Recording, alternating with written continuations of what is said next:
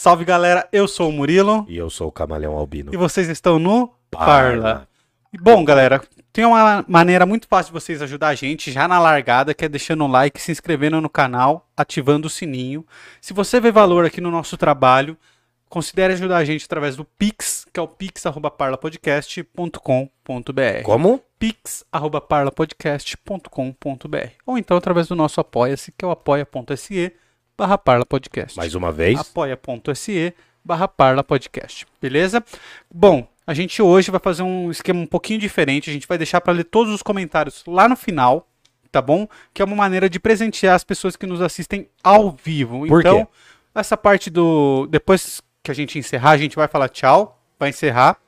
Só que a gente vai continuar aqui na live, vou cortar depois, porque é um jeito de presentear as pessoas que nos assistem ao vivo aqui. Elas vão ter um conteúdo extra, que é a gente respondendo as perguntas que vieram através do chat. Bora que Legal? vamos. Então, Camales, a gente vai aprender hoje sobre utilitarismo. Você já fez uma provocação muito legal, né? Que inclusive eu coloquei na thumb do nosso, do nosso vídeo, que é o seguinte: você sacrificaria uma pessoa para salvar milhares? Sim, E então. aí é uma decisão relativamente fácil de se fazer agora. Mas e aí se eu trocar? Essa uma pessoa é alguém que você ama muito. Você ainda assim sacrificaria alguém que você ama muito para salvar milhares de outras pessoas? Essa que é uma das reflexões mais importantes do utilitarismo, porque é uma provocação mesmo, porque o utilitarismo é uma moralidade, é uma eticidade do maior bem-estar possível para o maior número de pessoas. Então a gente vai falar um pouco do que é o utilitarismo, entendeu? Mas antes não deixa de curtir, de compartilhar e a gente pede também para que vocês se inscrevam no canal. Tá vendo esse sininho aí embaixo? Ativa esse botãozinho aí, dá um clique nele, depois você vê a descrição do vídeo. Você vai ver também que a gente deixou um livro aí que vocês podem comprar via Amazon. Verdade. Lembrando que se você comprar por meio do link que a gente deixou aqui, vocês apoiam o nosso canal. Então a gente agradece bastante. Deixei aí um texto do Jeremy, do John Stuart Mill para que vocês possam adquirir um, um texto bem acessível, inclusive.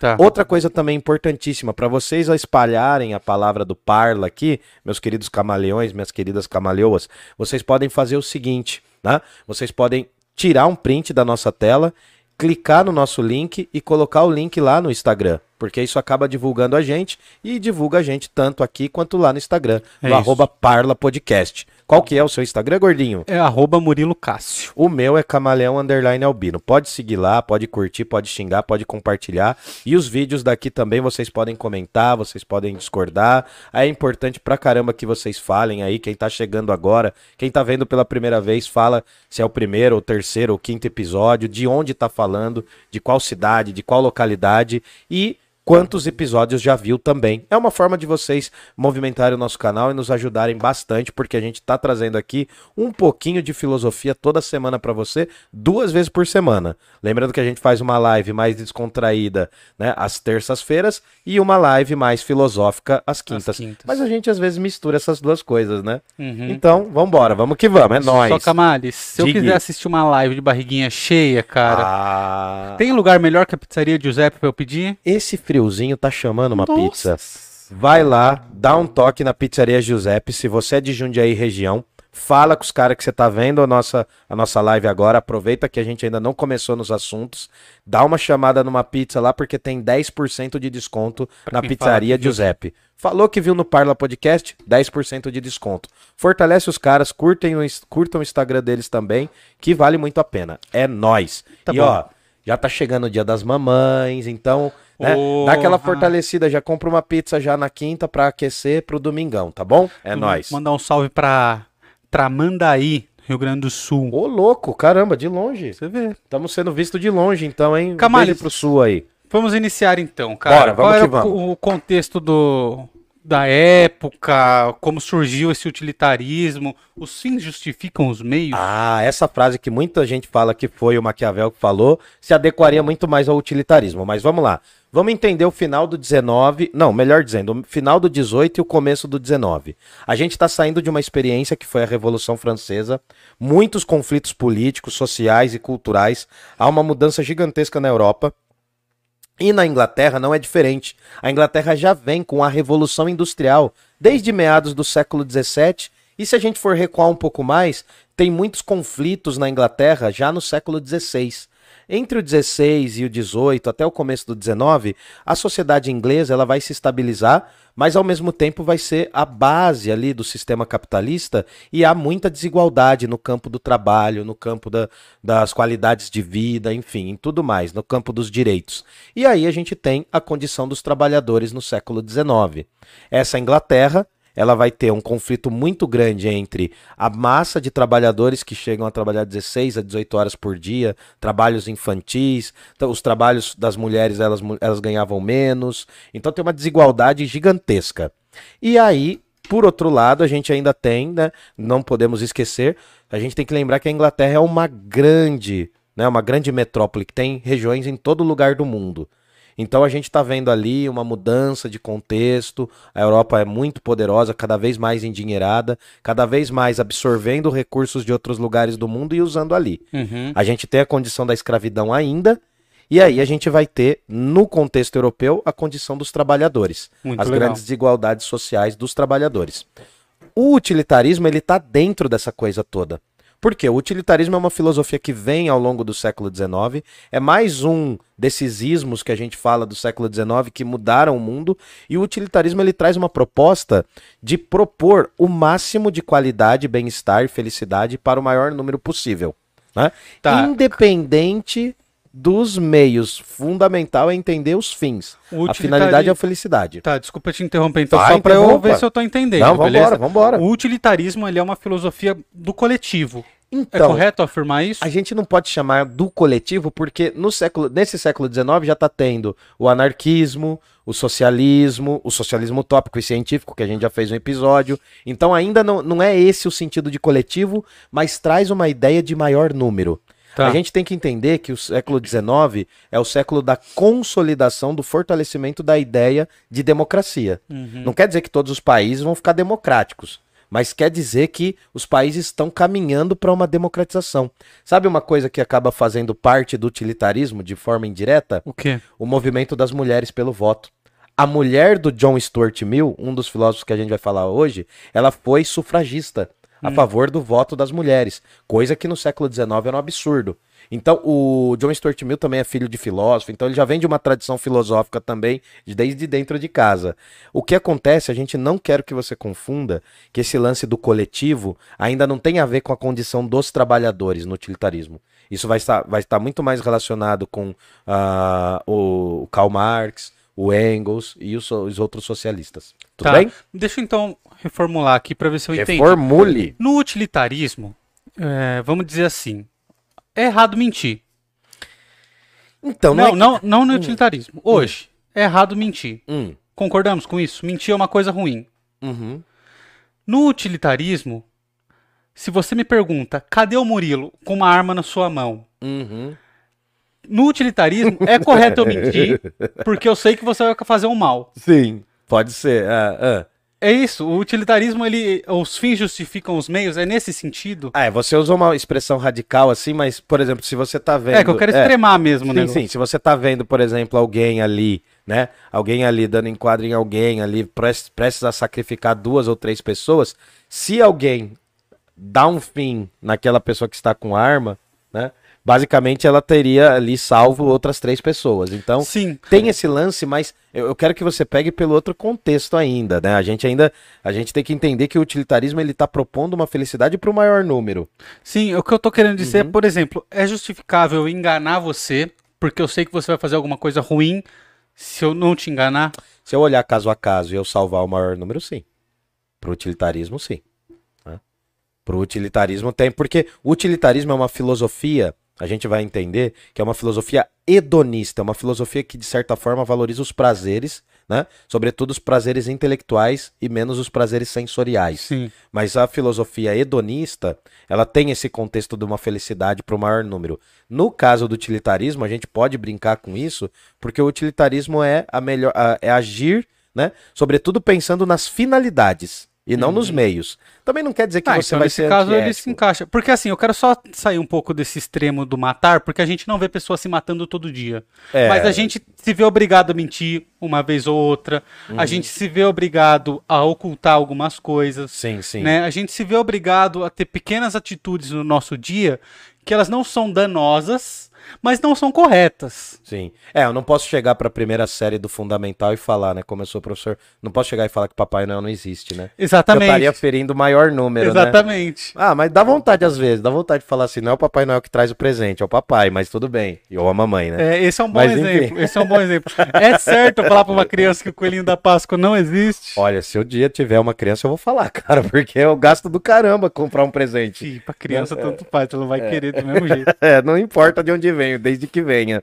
Então, o lance é que a gente tem que proporcionar a maior qualidade possível para o maior número de pessoas. Tá. O utilitarismo ele tem uma visão pensando no, no Estado, na, na condição política e social das pessoas. Ele fala assim, né? O John Stuart Mill pensa na condição dos trabalhadores, que a gente precisa dar uma qualidade de vida para os trabalhadores. Por quê? Porque os caras são vistos, ainda no começo do século XIX, como bestas de trabalho. E aí o John Stuart Mill ele vai ter um olhar minimamente humanista. Apesar de ter alguns problemas da filosofia dele, ter alguns traços ali ainda escravocratas, mas no geral, no geral, ele vai valorizar a condição dos trabalhadores, entendeu? Uhum. Ele vai valorizar, ele vai considerar que a Europa é o centro do mundo. Isso é coisa de europeu. Tá, isso Todo é europeu faz padrão isso. europeu. Toda semana. Mas a gente tem que entender que o utilitarismo ele vai propor sim uma reflexão diferenciada para a sociedade. Eles vão pensar e vão tentar imaginar uma sociedade de bem-estar.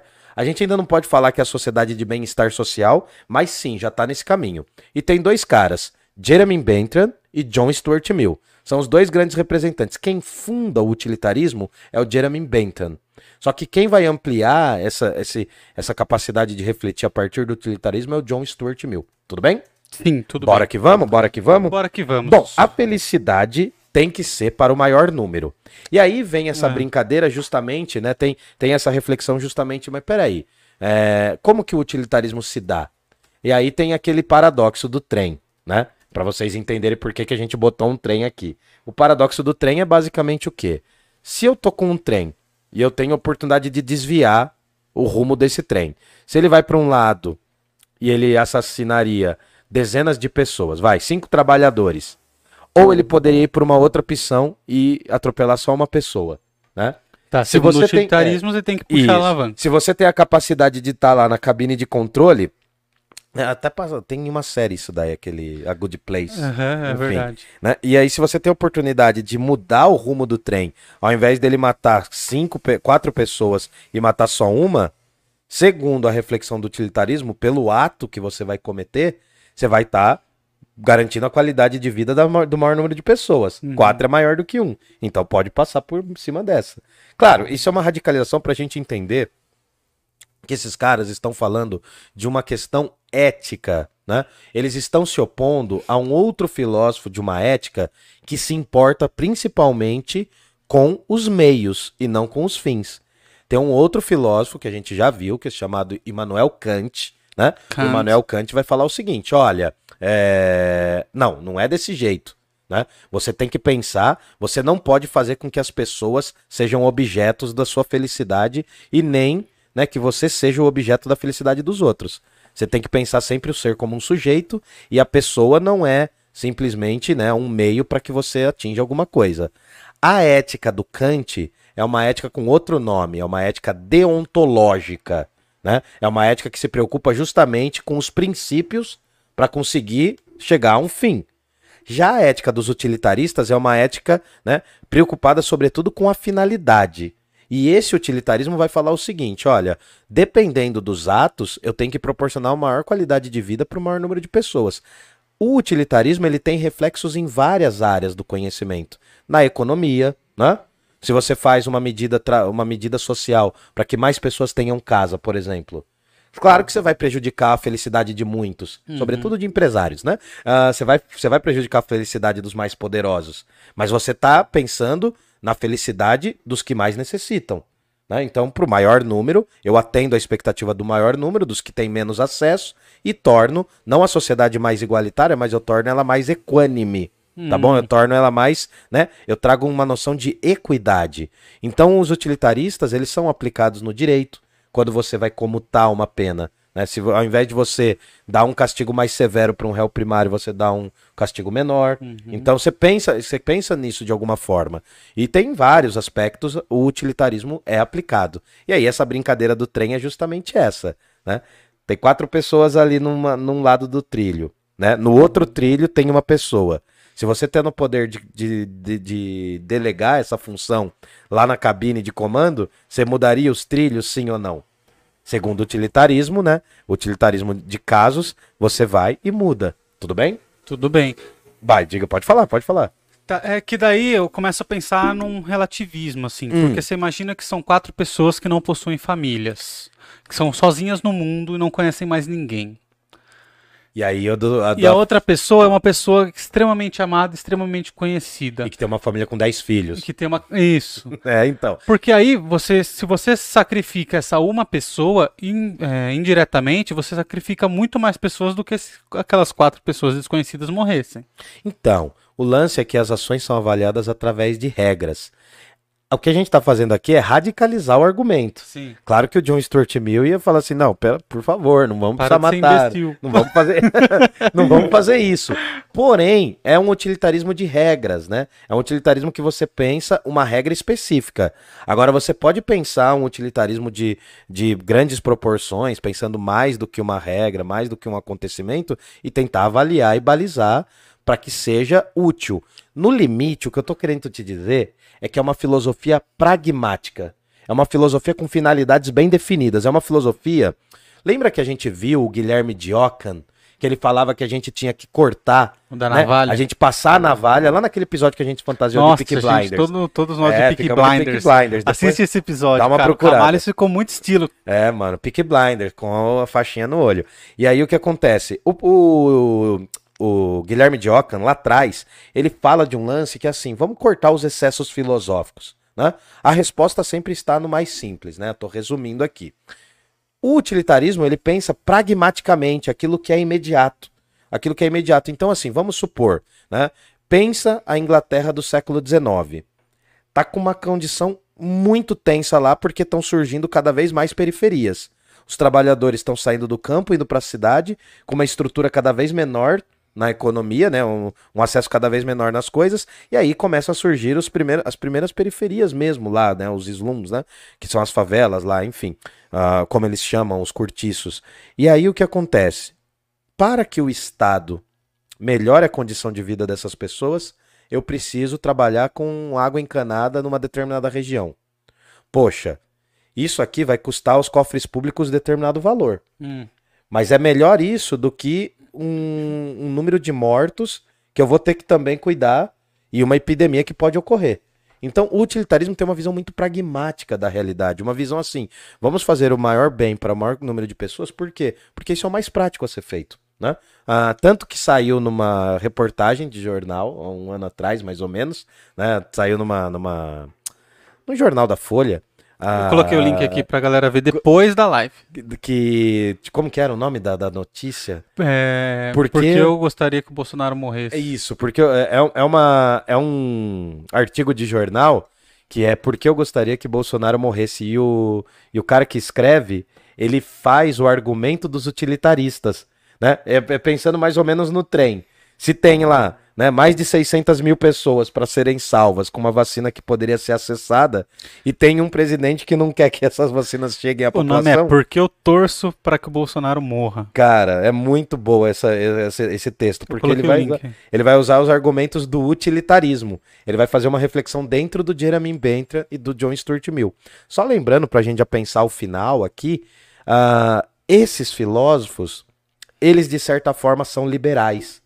Lembra que a gente viu lá no século XVII, XVIII, vão surgir os liberalismos, né? Com o John Locke, o Adam Smith, eles são liberais. Uhum. Só que nesse momento da Europa, esse tipo de liberalismo não é jamais o liberalismo, liberalismo radical. Já é um liberalismo de tendências conservadoras. Mas mesmo assim, ele consegue pensar o Estado como propiciador de melhor qualidade de vida para as pessoas.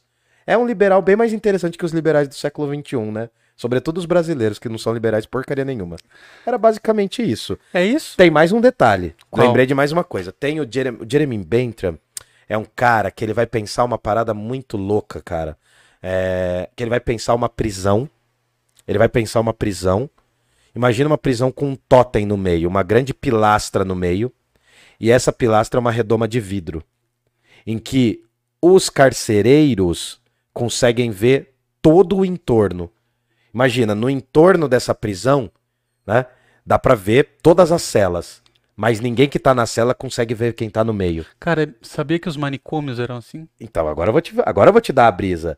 Ah, esse conceito é um conceito chamado panóptico. Panóptico porque vem do grego, né? Pan, que é tudo, óptico, ver.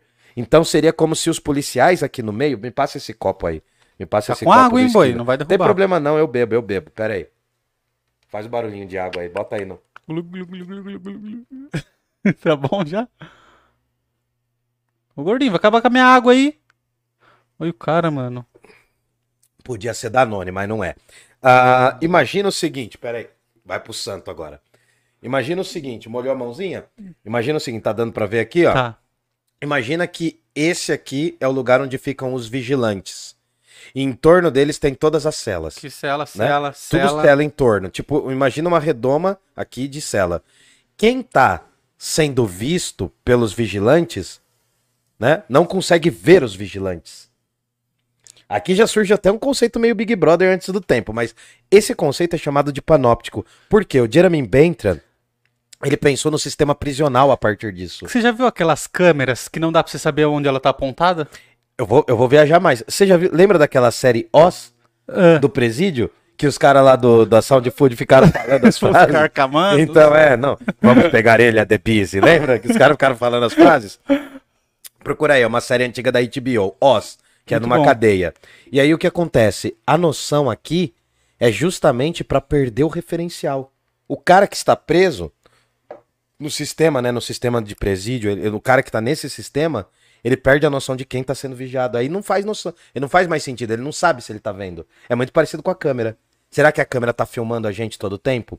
E mais, É, porque assim, tem a câmera comum, aquela que tá apontando pra um lugar, e aí você sabe pra onde ela tá, tá filmando. sim. Agora, aquela câmera que é só uma bolinha, que ela fica assim, Aham. ela não necessariamente é 360, né? Ela gira lá dentro do vidro. Sim. Só que assim, você não sabe se ela tá apontada pra você ou não naquele momento. Então, Então e- ela pode estar como pode não estar. E aí você age o tempo todo como se ela estivesse olhando pra todos os lugares. pode né? crer. E você falou do lance do manicômio, né? Os manicômios eram assim. É porque um cara do século XX chamado Michel Foucault vai estudar essa questão do panóptico do Jeremy Bentham e vai falar que todos os sistemas institucionais do mundo moderno, a partir do século XVI, são semelhantes. Manicômios, escolas que vão surgir no 19, 18 para o 19, ah, é, mais para o 19, né? Manicômios, ah, mosteiros, os, os exércitos, os próprios hospitais, todos têm a mesma estrutura. Há um exercício de olhar para o outro e de dominar esse olhar. Então ele parte da ideia do panóptico, mas aí é a história para quando a gente chegar no Michel Foucault com o livro Vigiar e Punir, que aparece no Tropa de Elite 1, quando o professor tá dando a aula. Sabe Sim. quem que aparece no meio daqueles alunos lá? Quem? O Freixo. Ah, Porque sim. aquele professor do, do Tropa de Elite 1 é inspirado no, Freixo, Freixo. quando ele começou a estudar as milícias. Muito legal. Era isso. Bom, quero só falar pra galera aqui que tá nos assistindo, que nos acompanhou até o final. Agora nós vamos ler todos os comentários aqui. Só que eu vou cortar esse daqui do vídeo.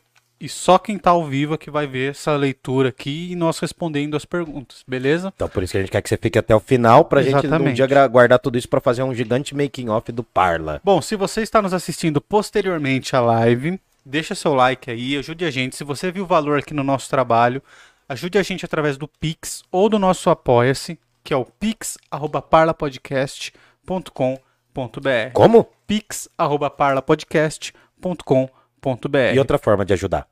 É através do Apoia-se, que é o apoia.se barra parlapodcast. Como? apoia.se barra parlapodcast. E a melhor de todas as formas de nos apoiar é curtindo, compartilhando, se inscrevendo. Se inscreva no nosso canal.